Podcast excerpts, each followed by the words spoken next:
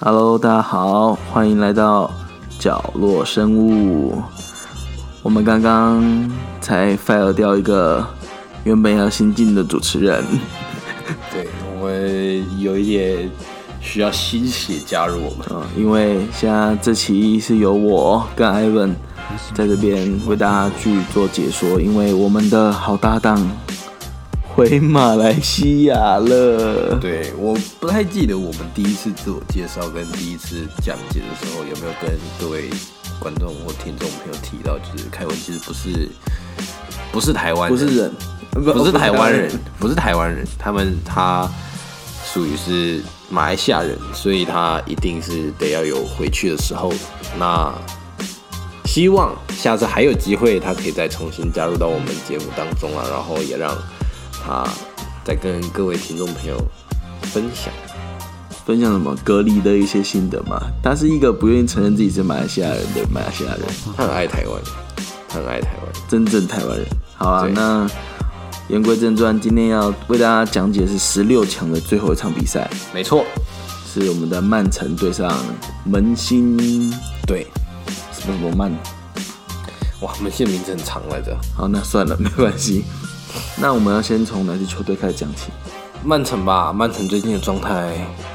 曼城讲完，门兴就不用讲了，曼城实在太厉害了，最近。好，那我们来简单讲一下曼城啊。有可能跟拜仁那一个一样，是一面倒，大家都会认为他们应该会稳赢哦。不太一样啊，毕竟门兴算是还有点强度、有点对抗性的一支球队啊。但是你知道那一期跟跟分再再分享一个小故事，那一期我们做完拜仁节目之后，他不是就翻船了，对啊，在德德国的我们可以成为反指标。对，就是他们也不能说反指标，那不算是那不算是德甲联赛啊，但是他就是直接在那个杯赛输给了一支德乙的球队，是吧？对，直接我们才刚讲完，所以事实上证明了足球是远的，不要小看任何一支球队。啊，对，那接下来为大家介绍是我们的曼城啊。其实讲到曼城，就一定要提到曼联，因为你只要同城的球队，就一定会一直被提起嘛。那两个球迷，因为两个球队近，所以他们的球迷也算是呃交流的时间也算很多了。不管是言语在网络上的交流，或者是拳脚的交流，我相信可能都不少。那其实两队的球迷之间互相嘲笑，已经是非常常见的事情了。嗯，那究竟曼联的球迷跟曼城球迷有什么好嘲笑的呢？就是因为常常哦，曼联球迷都会嘲笑曼城长时间未夺得重要的锦标。其实，在一开始的时候，还有三十五年的锦标荒都没有获得。那曼城的球迷就常说啊，曼联根本不属于他们这个城市的球队。所以简单来分，那那要怎么样简单分这个曼城跟曼联的球迷？其实很多的球迷都来自于地域地域性的差别。例如说你是台北，你就支持台北球队；高雄支持高雄的球队。那如果以同个城市，高雄你住左营，你就支持北高球队；啊，住小港就支持南高球队。对，这是在正常嘛。台湾比较不会有地域上的问题，因为台湾太小了，对台湾只有分这样外国人球队东跟南、呃东跟北，但是其实说实在的，其实大家比较分南北，就常常网络上站南北嘛。还有分东跟西也有啊，原住民球队跟非原住民球队。你这有一点对哇这种族意识了了，这个种族意识真的严重有点有点可能会被对。那其实以地域上来讲的话，东部的居民都是支持曼城居多，西部的都支持曼联居多。那曼城有一个非常特别的历史，就是他在二零零七年到二零零九年的赛季的时候，被泰国前泰国首相塔信花了一八千一百六十万英镑收购。我觉得很特别，因为其实很少会被首相收购的球队，一般都是财团，而且你又不是当地的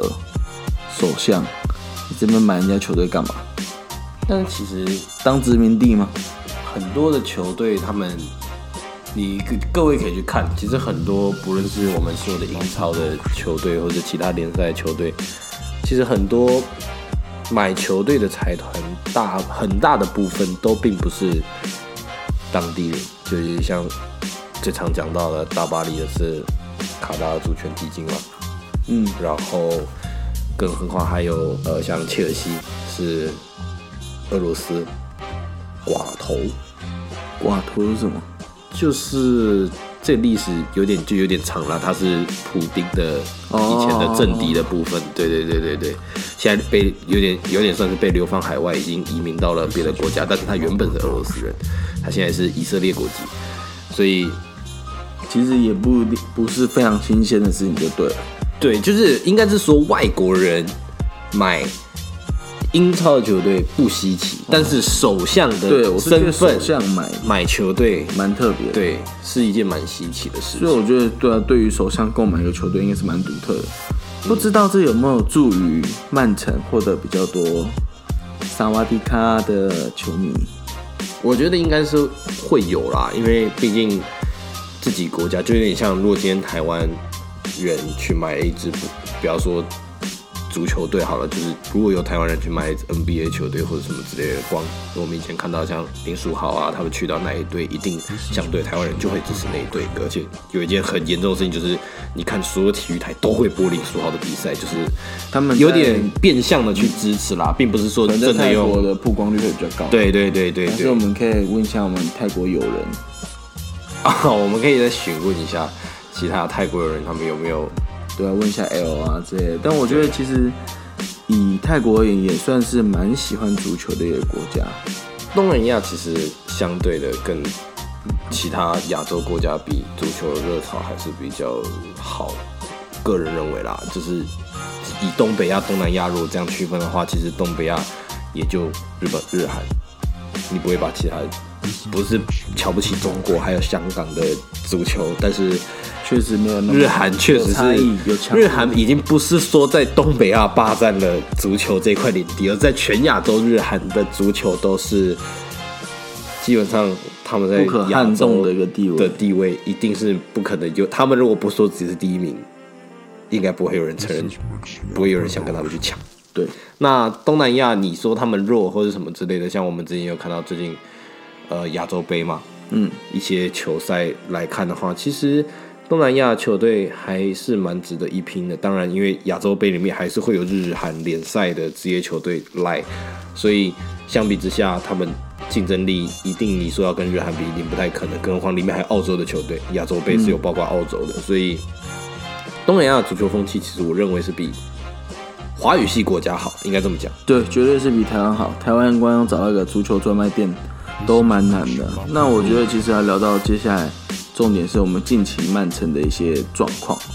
那其实就刚刚如同我们讲的，英国如同泰国一样，是不是都有皇室？曼城就如同王子一般，这一季是来复仇的啊，因为毕竟他在二零一九二零赛季的时候无缘了英超的三连霸，没有办法写下这样子的里程碑。我相信经历一个相对不是，可能对别人来讲不算很失败，但是他们毕竟是要争三连霸的球队，只要没有拿冠军，就可能不算成功的赛季。所以那这个赛季的表现是有所反弹的，在目前也是位于英超的第一名，积分榜是第一名。那他呃近况有多火热呢？就是在英超目前是十二连胜的状况，总共进了三十一球，只失了三球。嗯，我觉得这个表现可以用统治级来形容，是统治了这整个英超的赛场，这几个这几场，这应该说这境况是完全是对方是连可能踢出竞争力都很难，就是他们有一定的宰制力。确实。但是其实一开季的时候，大家是对于曼城是有点担心的啊，因为开季的时候是一胜五和两败。其实我觉得很多的球迷是状况有点担心，但其实这样赛季到了一半的时候，你会发现，因为赛程的这个安排跟目前进行的状况，大家其实也慢慢的比较看好曼城这一季是可以重返重返英超冠冠军的王位，或是怎样？对，好而每次且我们看近期曼城的战绩，近五场也是全胜嘛。确实，对，就是是所有的比赛，不是五进五场的连胜，是英超十二连胜。对，就是所以就是我说他们近期状态一定是非常好。我觉得他们现在的状态真是要输很难。那其实因为其实刚刚艾文有提到近期是五连胜，但是如果为什么我不提这五连胜，是因为其实如果你只单单看这五连胜，纯度不高啊，因为前相对踢到的球队五，连胜里面有包括曼联那一场啊？嗯，没有，好像没有。哦，没有吗？相对都是实力较弱的球队。那为什么我要特别提到这一场比赛？就是刚刚艾文讲到，就是这个英联杯的准决赛时对到了曼联，那曼城以二比零获胜。那我本身是没有跟到这场比赛，但那时曼城其实是位于西甲第二，曼联位于西甲第一。对，但是现在也还是。现在没有，现在曼城已经第一了。哦哦对，反相反过来，对相反过来了。所以当初的时候，曼联代表状况也不错，但是你会发现二比零，代表曼城那时候踢对战到曼联的时候，我觉得表现也算是游刃有余，非常高的控球率，非常高的执行率，然后相信射正或者是完成，一定以结果论来看，就是完成度比较高，所以也顺利的带走这场比赛。对，那曼城这个球队的辉煌很多，那我一定要跟大家讲，是说我这几场看下来，印象比较深刻的球员。那第一个是，我觉得也没什么好讲的啦，前场就看他就对了。如果有些老的球迷一定都知道他，就是阿奎罗，哦，他是目前的曼城历史射门王，那更是英超的帽子戏法王。他被公认是近十年来英超最伟大的球员之一。之一。啊，对我觉得之一就是他一定是最就是前面的啦，就是他的这个状况在这十年都维持的非常的好，所以我觉得如果你不知道这个球员的话，其实可能因为你可能没有特别关注曼城比赛，但是如果你可以很简单看看曼城的 highlight，你就会发现他有他，因为他的存在感极高，他的进球也真的是跟喝水一般。对，但是就是刚才我们有讲到的阿奎罗这个部分，但是目前如果我没有记错的话，他是隔离中。对他现在上场就是没有办法上场。对，就是不是伤病问题啦，就是单纯的疫情隔离，好像也没有确定是不是确诊，好像是有症状，但是并没有确诊，但是就是保守起见，还是让他就是自就是自行隔离，所以进进机场就是两个礼拜隔离嘛，所以可能这两轮是看不太到他。但我觉得应该没什么样的问题，因为毕竟他们也是欧冠最后一场比赛嘛，还有一段时间才会轮到他们去比赛，到时候应该是可以顺利回到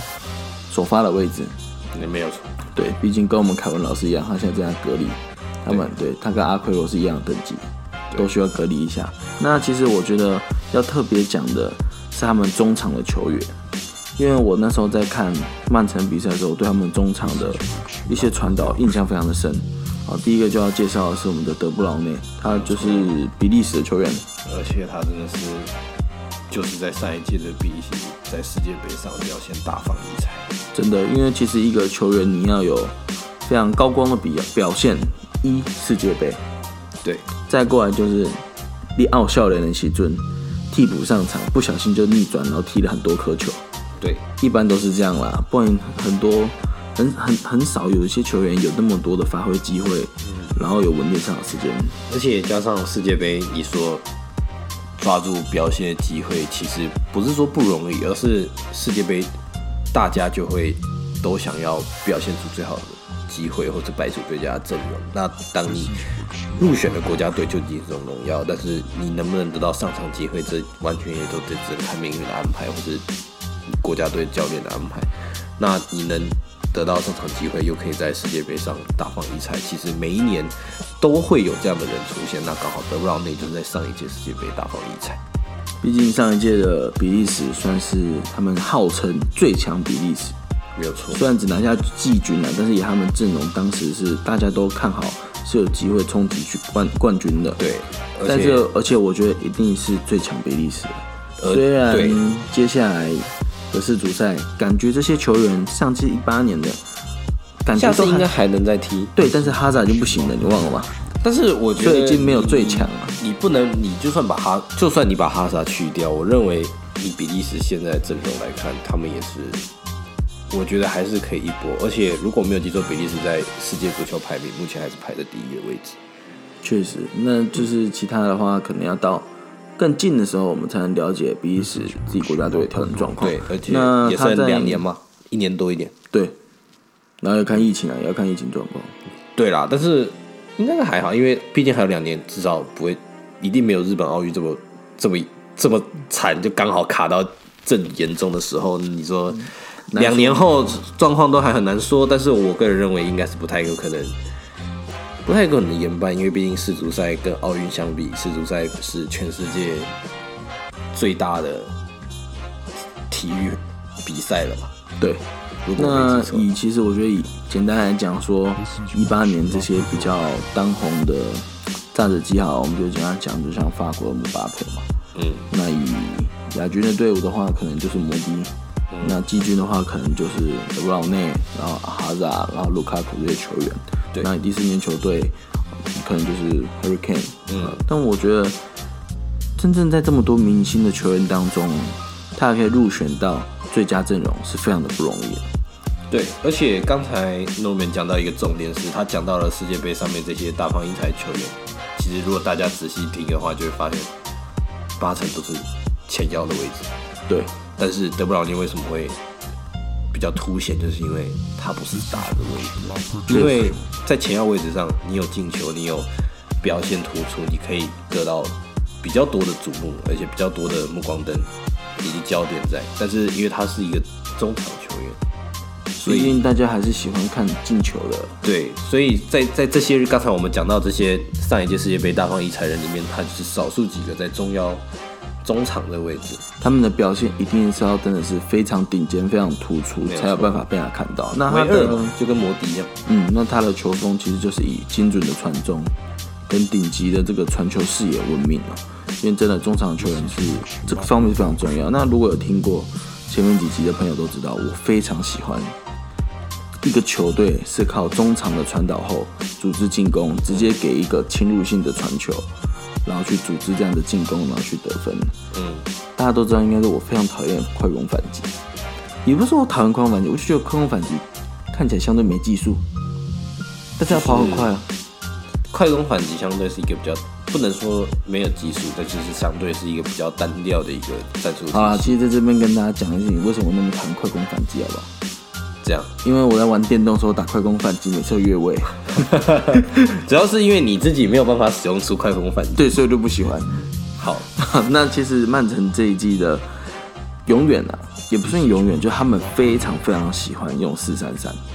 那他们也会在中让中场的球员站得非常的靠前，去囤积这个前场的人员。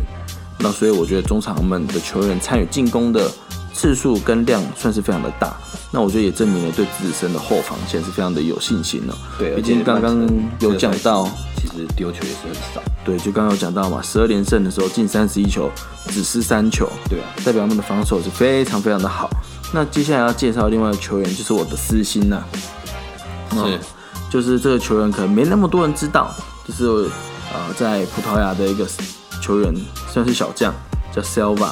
那在某一次我在看葡萄牙，我就等待葡萄牙那个 C 罗下场之后，想要看他们被虐，偶然的看到这个球员，哦，因为毕竟叫 Selva 的球员非常多，是是没有错。对，那我一开始最熟的应该是 Diego Silva，那就看到哇一堆 Silva，想说认识一下。那他其实我觉得特别的点是，他虽然狮子中前场，不依靠速度，哦，那我觉得他 那个时候主播说不依靠速度，我觉得是讲话比较好听一点，因为他是真的，我看他跑起来真的是还是别别别跟人家拼速度，真的没什么优势。但是他的脚法真的非常好，他的盘带非常非常的好，我觉得跟一些中场不太一样。他可能持球时间比较长，盘带时间也比较长，但是他的盘带很特别，是就因为刚刚讲他是中前场，所以他的攻击性也非常的强。他可能不不时就会给你来一个可能世界波直接射门。好，那他这其实我觉得曼城也有看到他的进攻才华，以及他在中场的时候一些的创造能力，所以他这季的时候有时候会被放到右边锋的位置。嗯，而且其实照他的脚法以及，进攻能力、创造能力来讲的话，把他放在右边锋，我认为其实是一个可以尝试的选择。就是加上刚才我们前面有讲到，其实曼城其实没有什么需要担心他们后防线上的问题，所以其实，在前腰的位置上做一些改变或者做一些阵容上的调配，其实我觉得是合理的。确实，但是他的问题就是啊，这也不算问题，反正梅西也很矮，想说他比较矮，对啊，梅西但是你要想，所以老天帮你关了一扇窗，就会开另外一扇窗给你。没有梅西关了一扇窗，他就跑很快啊。这个对啊 s 吧，他感觉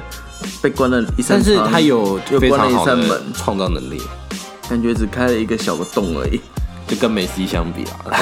是吧？但我觉得，如果你不是一个，呃，如果你喜欢看这种脚法比较华丽，然后盘带比较多，哦、然后个人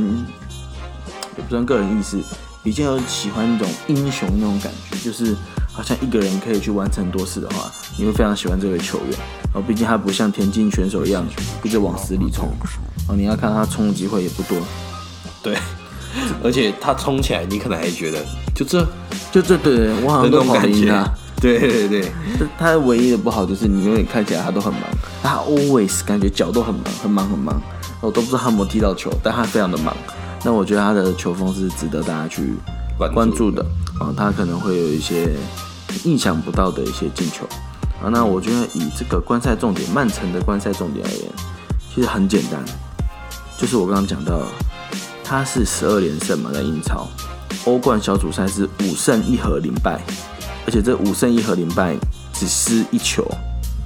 夹带这样子的气势哦，我觉得拿下门兴就跟刚刚艾文讲的，就好像拜仁踢拉齐奥一样，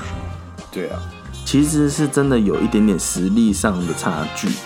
那我觉得这实力上的差距不是门兴踢的不好，而是曼城的境况实在太变态。那我觉得唯一唯一唯一要讲的隐忧，可能我只能列两个。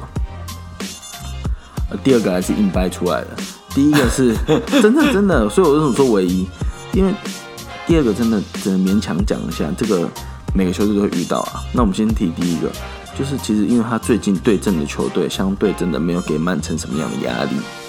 实力上都有些差距，不管是在英超或是他的欧冠小组赛，其实分配到的组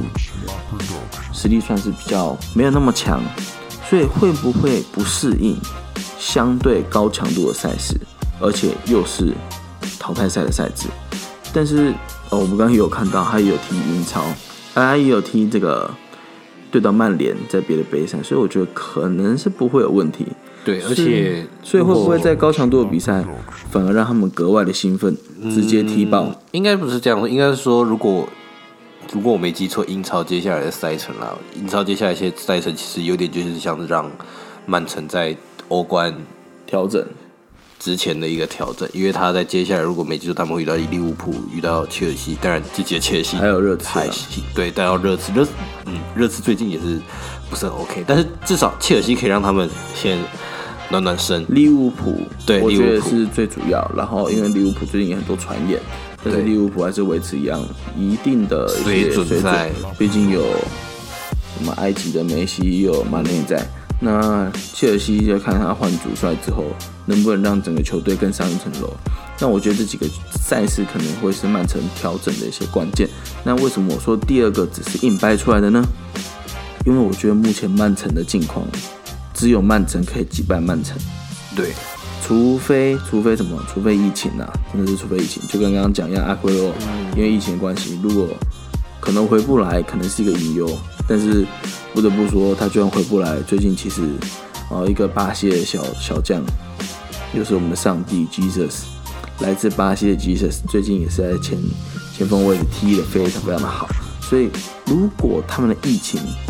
有影响一两个球员，可能都不影响我们战力，除非疫情大爆发，才有办法击击垮曼城。对，而且加上前面有讲到这个引诱，说实在的啦，呃，到欧冠我们一直其实前面一直也都有讲到，到欧冠说实在真的要还是要到二月的时候才会开踢，所以其实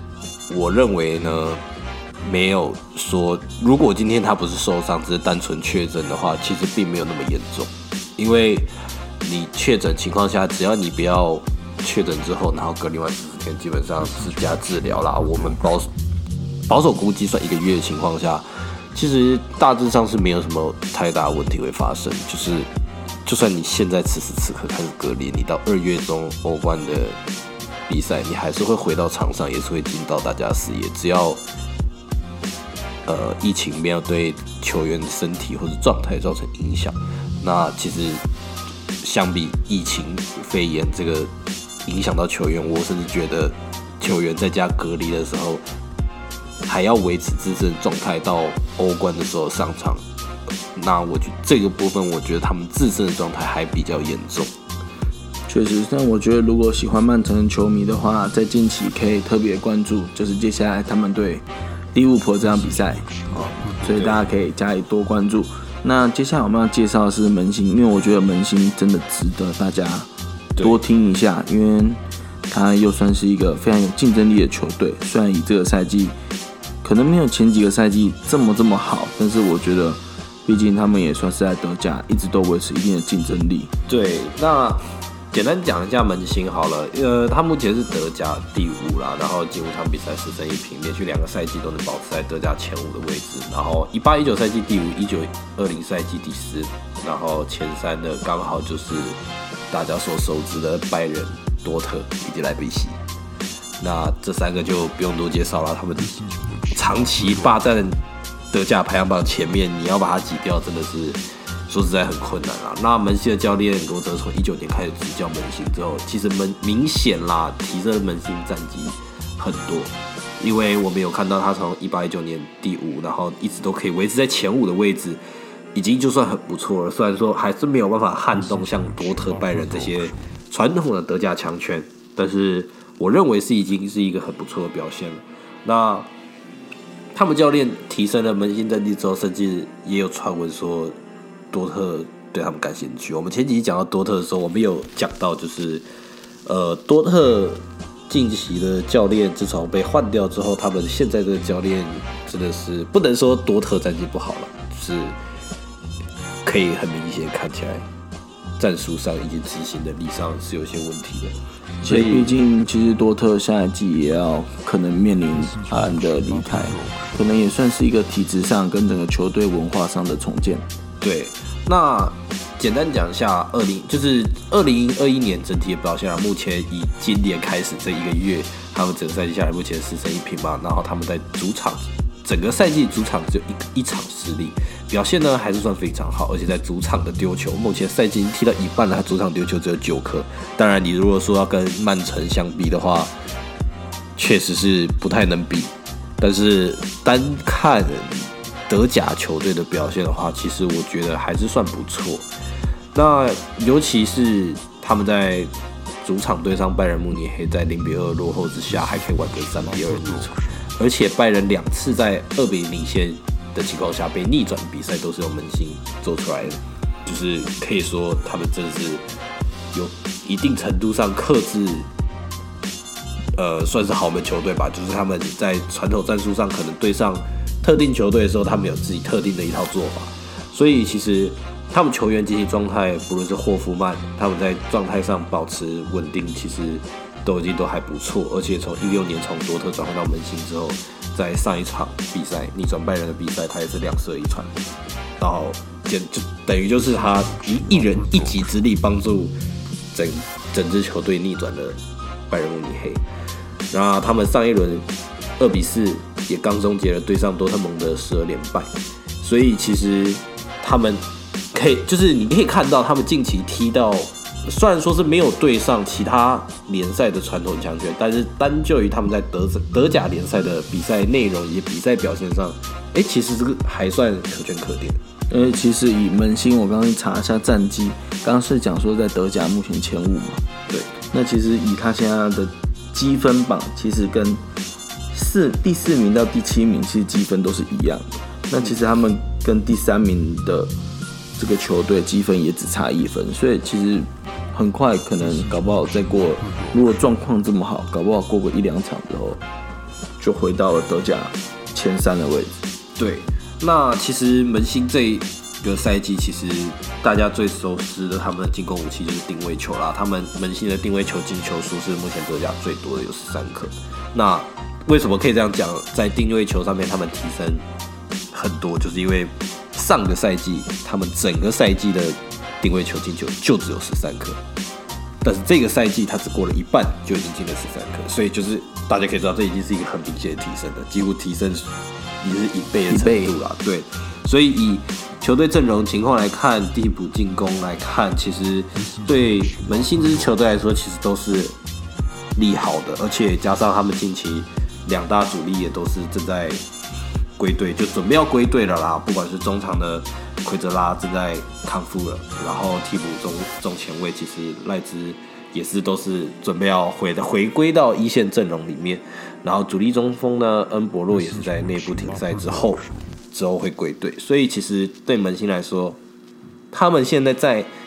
两大主力阵容，就应该说他们的一线阵容并不完整的情况下，他们维可以维持一定的竞争力。那不管怎样，他们的一线阵容主力球员全部回归之后，一定是对球球队的整体看来是有正面帮助的啦。当然，还是要看他们之后回归到球场上的球员状态。对，那但是其实我觉得，以他们现在没有用一线阵容，就是以现在他们这样提出来的比赛内容来看，我认为是非常的好了，就是保持有一定的竞争力了。但是这要回馈到曼城对上门兴的话，说实在的，曼城真的是就是这一场，我觉得你没有什么话好说，就是曼城真的太难踢了。我觉得可能在门兴的教练的一些战术上需要做更变，因为毕竟他们是比较稳扎稳打。对但我觉得如果你对到曼城需要有所一拼的话，可能需要更多的爆发力跟更多的激情。对，就是门兴这支球队比较不擅长去，就是真的专专注在做他们的进攻箭头部分啦。不确定是不是因为他们主力阵容没有回归，就是他们的进攻箭头或是他们一些传导部分他们没有回归，所以导致近期的比赛没有看到这样子的比赛内容。但是如果单就是在比较正常的情况下的话，他们还是以偏防守、打阵地战为主，所以所以我觉得你就觉得跟曼城其实一样的感觉。对，但是曼城不管怎样，以比赛内容状态整体看下来，都是比门兴高不止一个档次。对，就是稳又比他更稳，对进攻又比对方更犀利。对，所以我觉得，如果需要有所突围，可能需要更多不一样的战术上的变化。毕竟门兴的教练也算是非常的厉害，嗯可能看看他会不会出一些奇招咯。对，这也是我有想要讲的，就是看点之一啦。就是门兴的教练其实蛮会对于一些阵容搭配以及一些他们球队的一些进攻手段去做一些改变，而且通常是意想不到的。所以就是他们的教练的一些阵容调配，其实我觉得是他们两个这场对战的一些看点。然后另外一个看点是，门兴其实这一这一个赛季其实算是一匹黑马，但是黑马的原因并不是说他们战绩很好，因为他们战绩前两个赛季都还不错。他们是黑马赛季，是因为他们让很多豪门球队翻翻船，不不管是我们前面讲的拜仁慕尼黑，或是包括了之前我们有说到多特蒙德，就是这些传统的豪门球队，他们其实都是在门兴的脚下翻盘。所以如果这一场他们如果也成功把曼城踢翻的话，他们就会他们就会认真的成为就是豪门杀手。确实，但是门兴真的要再提升提升一下自己的状态哦，因为毕竟他在于小组分组的时候踢的，在欧冠小组分组赛的时候踢的不是非常的好，哦对取得两胜两平两负，那就是刚才说的嘛，中规中矩嘛，中规中矩还完美平衡了啦。确实是，但是真的状态就不是真的非常非常的好。虽然他以小组而言，他算是净胜球最多的球队，但是毕竟虽然跟皇马，然后跟国际米兰同组，但是国际米兰那时候是感觉完全不在状况内。国际米兰现在也没有在状况内。你如果问我的话，国际米兰现在也并没有进入到多好的状态啦。可但呃好一点啦，国际米兰好一点第二，你在那边但是其实你去仔细看国际米兰比赛阵容，你真是看不下去。Oh my god！真的，我只能说国际米兰的比赛阵容，我真的是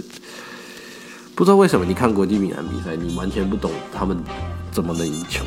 好像每个球员各踢各的，但是球都能进到对方的球门里而已。因为他们有卢卡库啊。So，没有，就是这个球员，就是如果大家玩 FIFA 游戏的话。就是传给他，他一直跑，一直跑，对方追不到，然后撞也撞不赢他。然后拜仁维再插个条，国际米兰的老板准备要换人，就是国际米兰老板目前原本是苏那个中国的那个苏宁易购的老板，那他们把那时候把国际米兰买下来的时候，就是号称要打造一个全新的国际米兰，结果。如果没记错，他们经营这支球队应该是两年到三年的时间，然后今年他们决定要就是易主，而且前阵子以前阵子新闻来看，他们是还蛮想要赶快脱手的，就是甚至还有认赔的情况，所以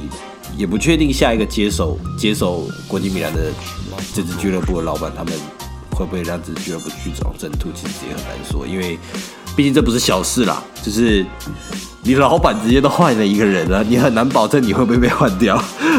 确实，但我觉得要回到最后的环节，应该是今天的打赌。我觉得应该是曼城到底会赢几颗球？对，因为并不是真的不是我们看不好、看好门兴，是没有我们就不看好门兴。我没有讲的那么直白，我比较委婉了。好，对我属于比较委婉了。那你先好了，你觉得曼城会？赢几颗球？我净胜球嘛，净胜球，净胜球。我认为，因为我们应该等等等，那我应该换一个问法，我们应该都是认为曼城会两场全赢的情况，对吧？呃，对对，那好，那就没有问题。那我认为净胜球大概三颗，三颗金针球。嗯，我认为两颗，我觉得三颗还是多了点，就二比零跟二比一啊。就是这样不是三颗吗？我数学应该还行吧。对对，但是我会觉得净胜球两颗，是因为我觉得曼城应该不太会，就是在领先的情况下啦。嗯，我不觉得他们会大屠杀。对对对对，他们是一支有人性的球队。难说，他前阵子五比零踢人家，就是好吧？那对。拜仁也是四比一把萨克林斯，对，四比零把萨克林斯打爆了。难说了，但是我认为大概是三颗，我认为是两颗吧。那没关系，我们就是一样，这场打赌我们就是直接赌金身球，因为真的是没有什么好讲。曼城近期的状态实在是太好了，真的也是他们，也不是说近年，就是他们今年真的是对于欧冠，当然今天今年的英超战战况是非常激烈的啦。其实后面包括到。前四名目前其实都还是有争夺冠军的机会，所以不管怎样，我认为对他们来说，他们只需要维维持稳定好他们自己的状态，对于后面球队来讲追上他们就已经是非常困难了。包括不管是后面的对安排，包括赛程啊，就是或是自己球队的一些状态，像我们前面讲到曼联啊，他们近期的状态实在是遇强则强，遇弱则弱，还有包括利物浦的。后防线上也是出现了问题，包括热刺的后防线简直是玻璃做的，一踢就碎的那种。所以其实对他们来说没有什么太大的，应该说是没有什么太大的竞争者，只要他们稳稳的把每一场后面的比赛稳定下来了。那今天这一期是我们欧冠小组赛最后一期系列的对最后一期。那在欧冠小组赛比赛的时候，我们也是会尽可能的，不管是以直播方式或是以隔天赛后分析的方式来跟大家讲解一下欧冠的比赛。那在到欧冠这小组赛之前，我们也会有其他系列，包括讲解五大联赛的一些每周赛事，或是退役传奇球员的一些人物志，跟大家做一些分享。那如果有兴趣的朋友，大家再继续关注我们角落生物。我是艾文我们下次见，拜拜。